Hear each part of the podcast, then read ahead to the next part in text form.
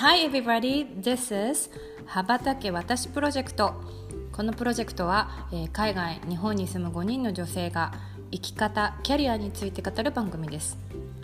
世界は広い日本にいても海外とつながれる。私も日本を飛び出しちゃうそんな気持ちを感じていただけたら嬉しいです。Here we go!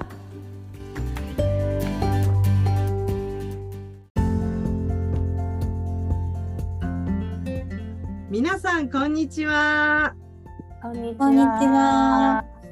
はい、えー、羽ばたけ私プロジェクト、えー、始まります。えっ、と先週に引き続き、えー、今日のパシリも、えー、あゆみがお届けします。よろしくお願いいたします。お願いします。はい、はいはい、いやいや始まりましたけれども。先週聞いていただいたことは何なんこの終わり方と。めっちゃそんなことするやんみたいな感じで。うん一体カオルさんは何をしたのかみたいなところを、ね、イギリスに旦那さんと、えー旦那さんの転勤で、えー、とイギリスに行くことになってその後のことむしろ聞きたかったのにみたいな方もいると思うので今日はもう存分 いやあの羽ばたきカオルさんの羽ばたき模様をお伺いできればなと思ってます。よろしくお願いします。お願いしよろます。しくお願いします。はい。いやいや、カオルさん。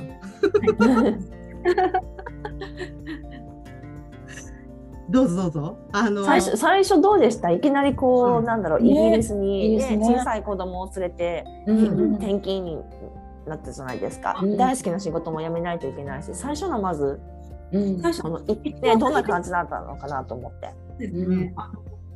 まあ、イギリスって憧れの国だったのでなんかそこでことだったりとか、もうあの歩いてるだけでうん綺麗な英語がたくさん聞こえてくる。綺麗じゃん。いろんな鉛もあったけど英語がたくさん聞こえてくることだったりとか、うんうん。人がとにかく優しくってうん。最高だったりとか、もうあの男性とね目が合うとねニコッと笑ってくれたりウインクしてくれたりとか最高。海外楽しいイギリス楽しいっていうのが初めの1ヶ月ぐらいとか、うんそうでもだんだんこう生活に慣れてくると来て半年ぐらい経った時にうん。あのめちゃめちゃ落ち込みました。え？うん。そうなんだ。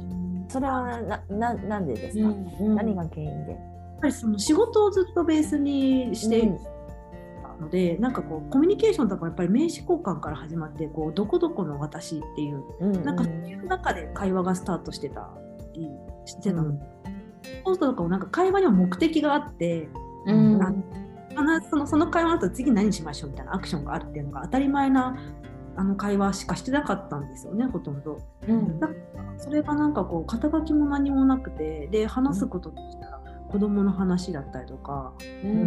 自分がどう思ってるかって話もあんまりすることなくってであの気づいたら頭の中があの3食何作ろうかなだったりとか。うん 子供とどうやって遊ぼうかなだったりとか、まあ、大事なことではあるんですけどなんかこれって私いなくなっても困るのって夫と息子だけだよねって思って。うん。バリューがないって思っちゃって。うん。なんかいろんな人とたくさんいろんなことしてたしうん。遊びで。も、なんかそれが家庭だけになってしまってで言葉もそんな流暢じゃないから、何か海外にできるわけでもないしっていうので、もう完完全なるアイデンティティクライシスうん出てこなきゃよかったって夫に怒るみたいな。へえ。あんなに会社で頑張ってた。うんうんへそうなっちゃうんだね。え。ね、そう。しかもちょっとちょっと経ってから気づくんですね。ね。ちょっとあとがこうハイだったんですよね。最初は多分新しい生活でねいろいろ刺激があって、ね、はなんか張り合いというかこうね。でだんだんそれが落ちて続いてくるとそういう感じに。ふと我に返った時にそういう感じになるんですかね。うん。うん。でそこからじゃあ何かしようって言って何か始められたんですか？そうなんです。たまたまそのちょうど落ち込んでる時にあの日本でお世話になったあの日本最大級のあのコミュニティを運営してる方がロンドンにいらしてでその方にあの姫ママっていうママ支援コミュニティだったんですけど姫ママを世界進出されたいからかおるちゃんロンドンで作って立ち上げてくれないって言ってくれたんです。うん。で当時そのすごく自信なくしてたからあのすぐやりますって「はいやれます」って私じゃなかったんですけどうんも心持ちも話してもう今何もバリューがない私だからで異国と異国のうちでそんなに人脈があるわけでもないしうん。東京で時みたいにそんなにうまくいくイメージも湧かないって。うん。まあ、でもあの小さなお茶会からでもいいよって。お茶会をしたのをそのひみままロンドンっていうのでもいいからやってみてって。うんそんな小さな形からでいいんだったらやってみようかなって思ってやるって決めてううんんあでもやるって決めるとなんかやっぱりちゃんとやりたくなっちゃうんですよ。むずむずとね。で私あの勢いあのかアクティブではあるんですけど何でも自分ができるタイプじゃなくてなんかいつも何かする時に、私ができないことができる方がいてくれてで共感してくれてやってるっていうパターンが多いんですよね。うんだからロンドンでも誰か一緒にやれる人探探そうと思って。うん。それで私はその駐在についてくる駐在妻っていう意味だったけど駐在妻だともう帰ることが決まってるから、なんか自分がやる時だけコミュニティがあって自分が帰ったらなくなっちゃうってあの本当に迷惑だと思ったから、継続できるコミュニティにしよう。だったら、えずっとロンドンにいらっしゃる方と共同代表でやろうっていうことで、うん。できる人いないか考え。て、うんでお声がけして玉木さんっていう方なんですけど一緒に立ち上げしてた。えーえそれはどうやって見つけたの？玉木さん。は妹の友達の友達とかそういう感じです。まあ、なんかどっか。何かするのが好きなんですよね。何かしらのつながりのある人って何かしらの共通項があるから。うんそれで、したら、やっぱり私が持ってないこう話を整えるっていうことだったりとか、もともと IT コンサルで働いた方だったので、結構 IT 周りが強くて、うん。いろんなこう情報管理とかたけてる方だったので、うん、多大なるサポートをいただいて立ち会った。面白かったですよ。あの会場とか、ここで会場を選んだら、この人脈は全くない中だから、あの広がっうん。で会場選び考えたりとか、どこに情報を掲載したらいいのか、この海外とか。うん。考える過程面白かったです。えそれは何？なんかこういろいろ調べたりとか？うんうんそう。イギリスだとどうやって調べていくの？そのコミュニティ作るの。コミュニティね、と当時そんなになんか誰かが作った大きいコミュニティなかったから、どっか真似したわけでもないんですけど、でもまうんあなんか2人だけはなくて、こうやろうよっていう人たちがどんどん集まってくると、みんなそれぞれいろんなこうアイデアを持ち寄ってくれるんですよ。掲示板結構日本人見てるようだったりとか、うん。うんうんあえてちょっとこの大きい機関の会議室を借りてしまえば、そこの機関のメルマガ何万人っていうところに送れるよとか、うん。いろんな人が送ってきてくれて、そうそうそう、それをこううまく使ってやっていくっていう。で打ち出しの時とかも、もうあのメルマガを、そうある大きな機関のあのうんメルマガを載せられるように、あえてそこの会議室でやったんですけど、そこからメルマガを発信して、もう1日のに30席一瞬で埋まるっていう。えー、すごい。すごいね。すごい。へすごいでもうあの終わあの締め切っちゃいました対応が大変だったんですよ、メールで送る。あそんなにみんな欲してたの？そうそうあのそのしかもコンコンセプトもあの、うん。駐在帯同してるとこ子供を軸にはたくさん知り合いができるんですよ。で私もそうだ、たくさん日本人もできるけど、でもその子供の話はできるけど自分の話がなかなかできないっていう。あうん。フラストレーションがあって、もう私が立ち上げたコミュニティはあの私が主役のコミュニティ。私がワクワクさせる子供のことはここは置いといてっていう、うん。私が主役ですっていう打ち出しをしてあとは駐在もエイジもみんな仲良くしましょう。うん。えうーん。まあここだったらいろんなことが話せそうっていうことで集まってくる、だったりとか、その方とかはあなた駐在なのになんか永住の人と仲良くしましょうとあんなにオープンに言うとか変わってるわね。あ、そうなの？そんなもんだったの？その当時は？うん、永住とか駐在とかあんまりあのそんなに気にしてない人だったんですけどなんか気にすると、そこで気づいたんですけど、見せる人はいるん。だ。いきなりコミュニティ立ち上げて永住の人もぜひとかないよないそうなんだ。そうなんですねって。言ってうん。そうそうそう。え、ね、で今え、ね。一回目のさ、じゃあイベントはさ、30席だったの？そうそう会議室だったからう。うんんこんなにたくさん集められないしそんなたくさん集まることも想像できないじゃないですかだってうんうんうん。そうえ、30席に何人来たの？え30人あ、違う違う。その応募みたいな。まだ受け付けてますか？とか。50人ぐらい1日目で来ちゃったからもうそれでそ特攻あの申し込む方も締め切ってっていうことだったんで、まあどんぐらい来てくれたのかなと思いますけど。確かにね、うん。何日間か空けてたらすごいことになってただろうね。うんうすごいね、でも。え、その立ち上げメンバーというか、その構想から一人こう誘ったじゃないですか。軸になる人を、永住の人を。で、そこからこう徐々にこう集まってきて、やるよって1回目やるよって計画立ててた人は何人からだったんですか？えー、と4人ぐらいだかな。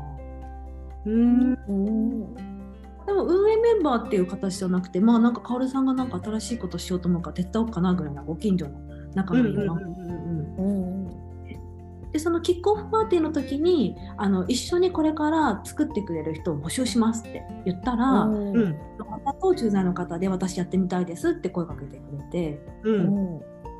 でそれでそうその時は運営メンバー5人だったかな？5人でずっと1年間ぐらい。運営してました、すごいね。え、それ、そのそれって、なんかこう、どんなことをやってたんですか ?1 年間ぐらいで。1年間ぐらいでえっと、うん何ですか？子育てセミナーとかもありましたけどこっちで出産する人たちが分かるように、助産師さんとつないでややるとか、うんあとは永住の方でねあのカラーコーディネートって骨格診断とかできる方でそういった方々講師でを招いて、あのうん学んだりとか。なんか意外と海外にいるとその日本語で学べるって機会日本語で面白いことが学べるっていう機会がなかったんで、結構なんですね日本人コミュニティの方になるほど。うん。じゃあいろ、んなうん紅茶のレッスンアロマのレッスンとかイギリスならではのうん。たりとか、うん、あと結構海外生活中駐在図までいるとそのいろんなレッスンに行くんですよね。でもそのインプットするだけはなくて人によってやっぱりこう、ね、そこにはまってってこうせ将来先生になりたいなとかうん。うん。うんいらっしゃったのでそのアウトプットの場にも使ってもらってました。学ぶだけはまず自分が先生になって。うん。うん。確かになんかさ、かおるさんさ、なんか、あの、か、カゴかなんかのさ、なんだろう。なんかあ、れ？そうそうそうそう。ワイヤーバッグ。でだよね。ふなんか、あの、なんだろう。カゴ？カゴなのかわかんないけど、なんかすごいさ、何で作ったやつあれ、なんか、すごいおしゃれなカバン。みたいのでそうそう。で、うん。バーキンみたいなのが作れちゃうんですよ。網網で。見た目がバーキン。あそれ教えてましたよね？教えてました。私帰ってきてから仕事どうしよう あの、うん。資格取ったんですよそのロンドンにいる間に。資格取って、私はこれで講師業やろうかなと思って しかもすごい可愛かったの、そのバーキンみたいなやつが。へえそう。だから、なんか、また面白いこと始めたなって、全然違うことやってるなって思って その活動をね、見ながら。うんうんそっか、そういう機会提供の場でもあったんですね。そうなんですそうあとうんはキャリアセミナーやりましたね、うんうんうん。うーん。え、でも実際何年ぐらいいたんでしたっけ？その時って。あ1年8ヶ月だけだったんですよ。だからもうえー、そんな短かったんですね。うん意外にもう短いんです、なるほどね。そっか。立ち上げるけどもう帰ることも、帰る時期も決まってたのでもうだからもう,、もういなくなっても継続する体制を作るだからそうだったんだ、ゴールがね。うんうん。え、それ今でもそのコミュニティは続いてるんですか？もうあそうなんですそう私が帰る時とかはうん100人ぐらいだったと思うんですけど、うんずーっとあの運営もちゃんと引き継いでたんで運営してくれていて、でコロナ禍もオンラインであの体制を整えて、今の600名ぐらいいるんですよ。すごい。ごい。えすごいね。すごい。で私はもう今キャリアマークっていう仕事があるのでうんうんうんうん。もう一回帰った時も引退した身だったんうんですけど、うんうん帰ってきたら帰ってきたで あの本当に鎌田さんがまたロンドンに戻ってきたってみんな喜んでくれててあの、絶対戻ってきますって言って帰ったから。うん。う ん姫ママやって姫ママやってってすごく言われて。そこにもいるのじゃあ。そこにも所属してるのまた。そうなんです。別に肩書き代表とかじゃないんですけど、うんうん。うんなんかカオルさんなんかやってってやってしまうっていう、なんか少しずつまた休みなとかも企画してるしいいね。えなんか帰ってこれる場所があるコミュニティっていいよね。えそうなんそれはそのはい1回目と2回目ってどのぐらい期間あったんですか？間日本に帰帰国してる期間って。4年です。うんああ4年。本当はね1年ぐらいで戻りたかったんですけどうんそうだよ。よね。言ってましたもんね。まあコロナがあったから。うんあうん。でもすごいあ、よね。すごいね。うん。だってだい4年4年越しやでだってうん大学生でも1年生がもう卒業して就職してるからみたいな 結構長いもんね4年間でね。うん。うん、自分だったかなえでもさなんでさもう一回帰ってきますっていうぐらいさまたイギリスに戻りたいって思ったの？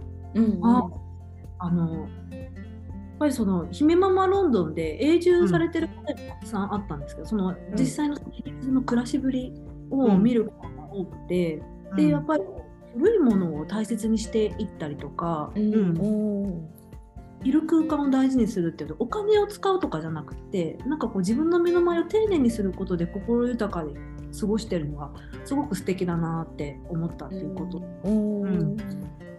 子育てもですかね。あの永住のある永住の方のお子様に会った時に小学校5年生ぐらいだったのかな。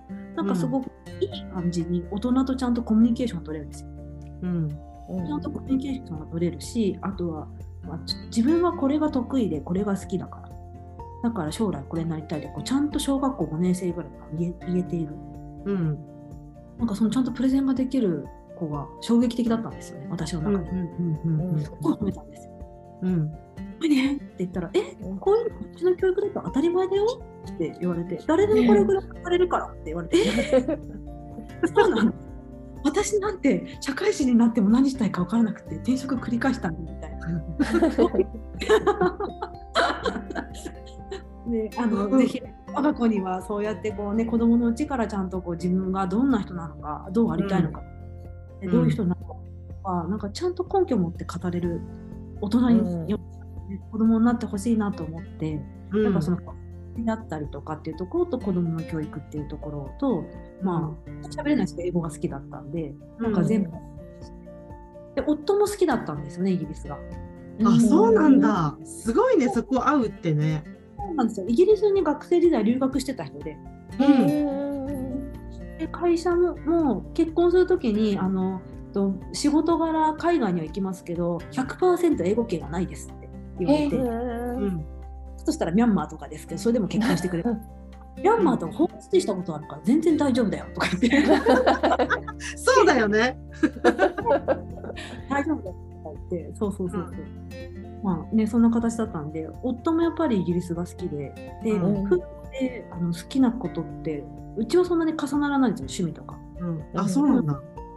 イギリスに住みたいっていうのが初めてこう重なったから、うん。私たちょっとやっぱこれを大事にしたいよねっていうのを見つけたことが1回目の駐在体験なるほど。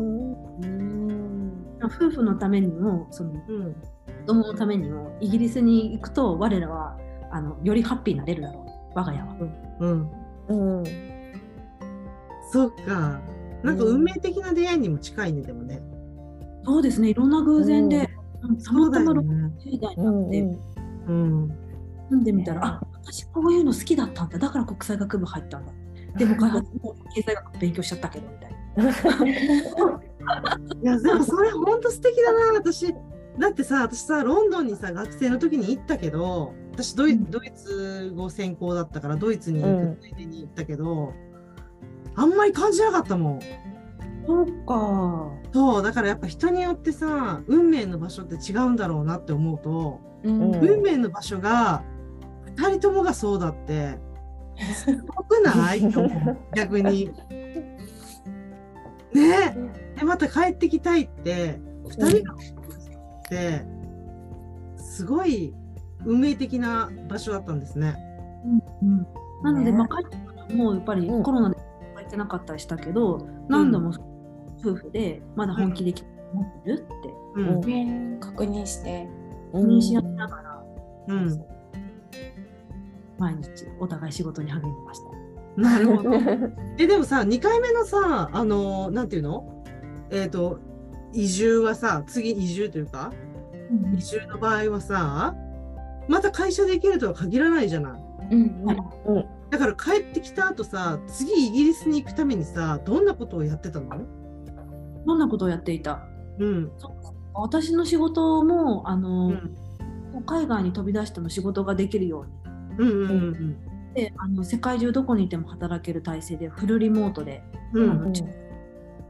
専門の人材紹介事業キャリアキャリアマークっていうのを、うんまあ、たまごプロジェクトから走って仲間と一緒にさせてたんですけど、うん。まあ、それもしかしたら海外につながったらいいかなとも思ったりもしましたが、うん。あの結果的にはその夫がまたロンドン行きのチャンス。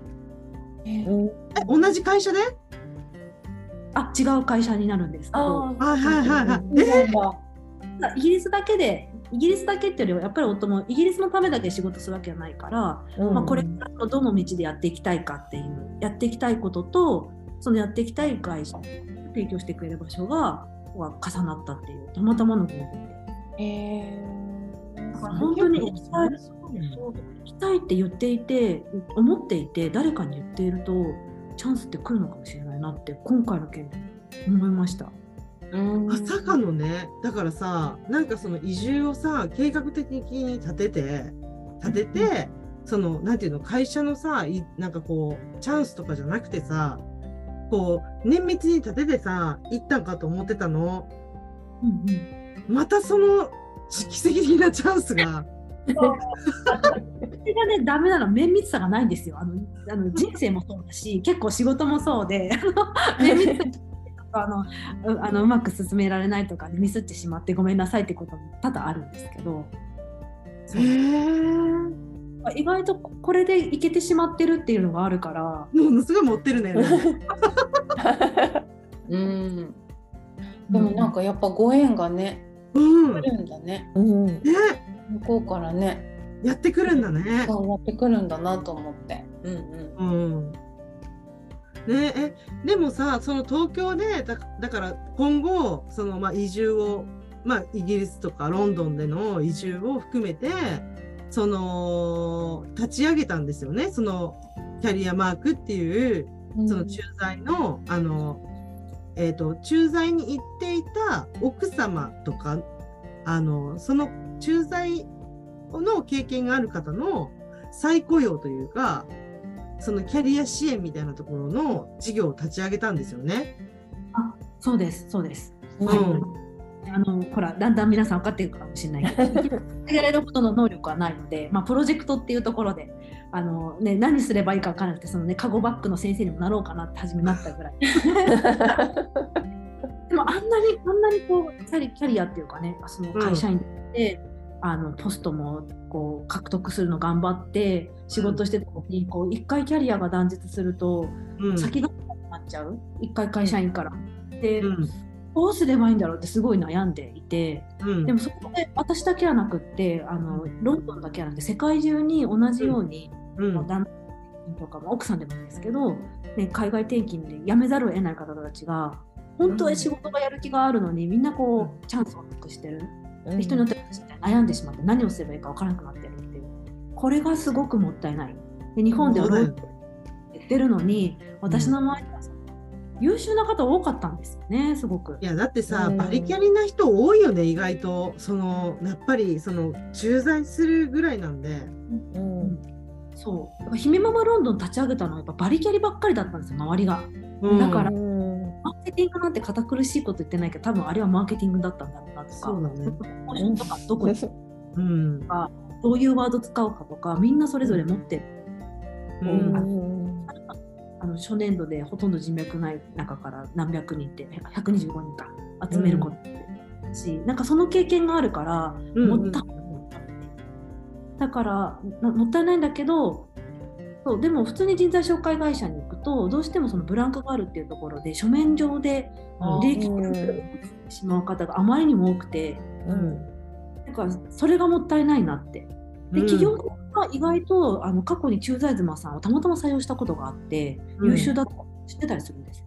うん。はそんなになんかブランクがあってもイコールその仕事のやる気がないとか能力が低いとは思ってないところもあるのかなって。うん。うん。まあ、その仲介と企業をつなぐ間の立場として、ちゃんとこうつなぐことができれば働きたい優秀な駐在員とか駐駐在員つまり駐在夫さんとかと企業がマッチできるんじゃないの？と思ってその間の立場になったっていう。うんすごいよね。うんでそれ授業さ始めてさどれぐらいだっけ？えっと、プロジェクトで2年間走っていてでその時に、あの今一緒にやってる運営メンバーも加わってくれて、うんうんうんきちんとこうちゃんとビジネスしていこうってことで、うんあのメンバーがいたおかげでやっと2020年に事業がキャリアマークとして事業化ができた。うんうんうんうんが3年でその前の2年経つと、まあ、5年間ずっと駐在妻のキャリア支援をやってるっていう。すごいよね。それは今もやってるの？じゃああのイギリスでも。今もやってます。うん、今こそやっぱり、私は今回は働く駐在妻ですけど、うんイギリスは働く国だから的には。でも、働ける国だけど、ロンドンでも働けない人もいっぱいいるし、世界中で見ると、やっぱりまだまだあのビザのよあの国のビザだったりとか、パートナーの会社の,、あの条件だったりとかで働,、働けない方が多いの。うん。まあこっちに来てからこそやっぱ使命感です。でなんか何すればいいんだろうとかこんなに時間があるとか、そうそうすごく悩んでる方が多いので、ね、なるほどね。いやえでも今それってさあのイギリスは OK なの？働いてても。イギリスは OK です。そうなんだ。ーいろいろあれですよ。なんか税税金とかどどれぐらいの額とかそういうのはあるので、まあ、きちんとその専門家に聞いた上でクリアしなきゃいけないという面倒くささはもちろんありますけど、働こうと思えば働ける。欧米は割とあのビザとして働ける国は増えてきてはいますけど、うん。うん。えっと、あの国としては働けるけど例えば旦那さんの会社の方で、えっと、奥さんが働くんだったらその駐在のこう補助だったりとかがうん外れてしまいます家賃を補助するとかねいろいろあるじゃないですか。だからじゃあ奥さん働いてるんだったらそれなしにしましょうかっていう会社も会社にとってはあるしよってはあるし、いろんなこういろんなこう兼ね合いがあって働けたり働けなかったり。あそうか。だからその国だけじゃなくてその会社もあるってことだよね会社の条件的にね。だから、はい例えば自分は今は使命感があるから海外に来るプロやってるけれども、うん。メッセージとしてはあの海外にいる間も働きましょうっていうわけじゃない。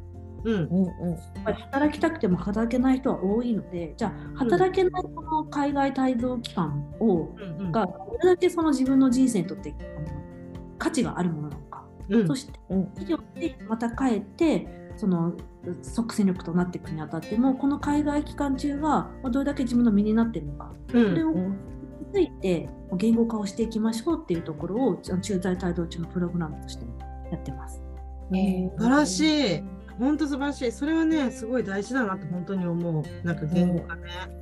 うん割とそれは日本でも言語化できてないなと思って、あの、そのブランク、ブランクが、まあそのさ海外に行くだけじゃないさ、いろいろなブランクあるじゃない？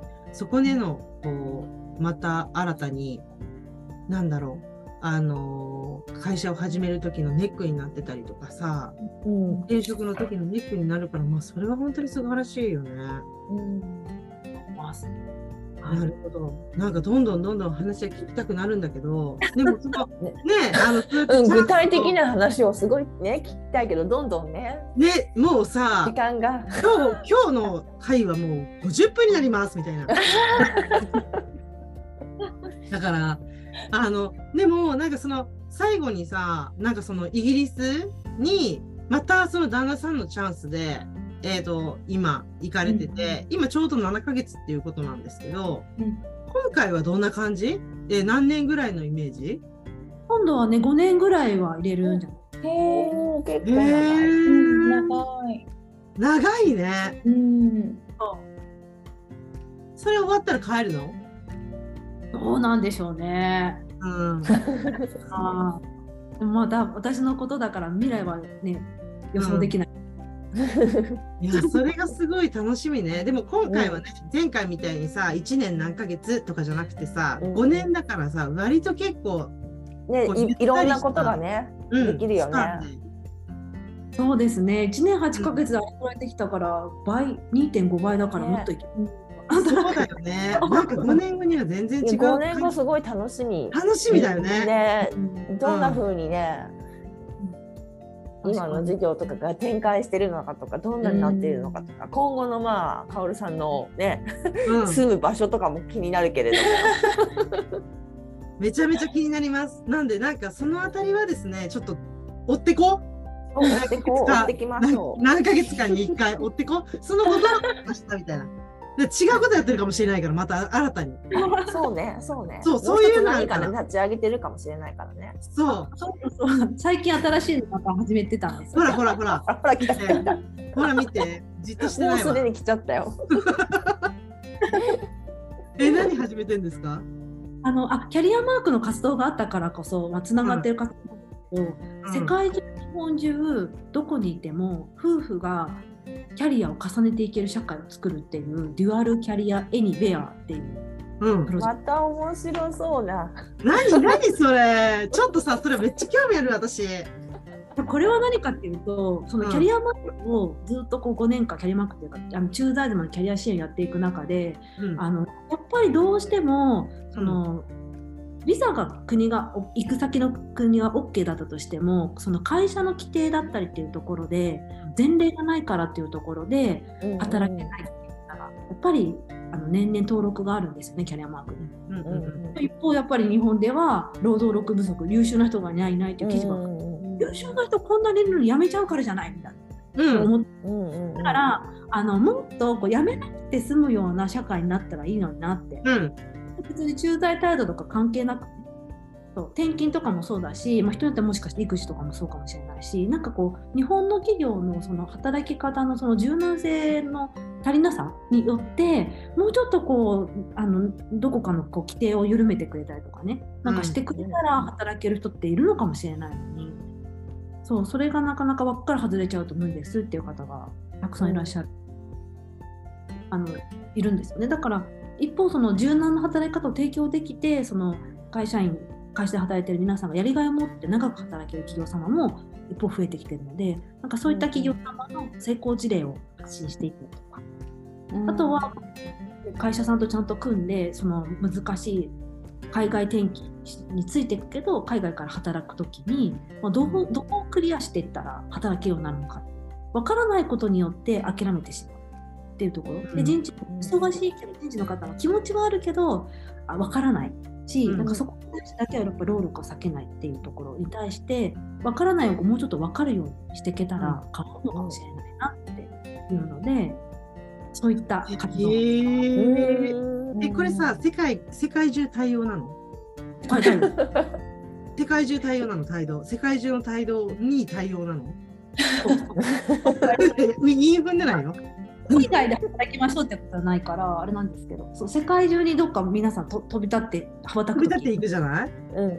まあ旦那さんの態度とかで飛び立っていくわけじゃない？でもさ国ってさいろいろそのなんだろうまあ会社もそうだけど国によってもいろいろあるじゃない？うん。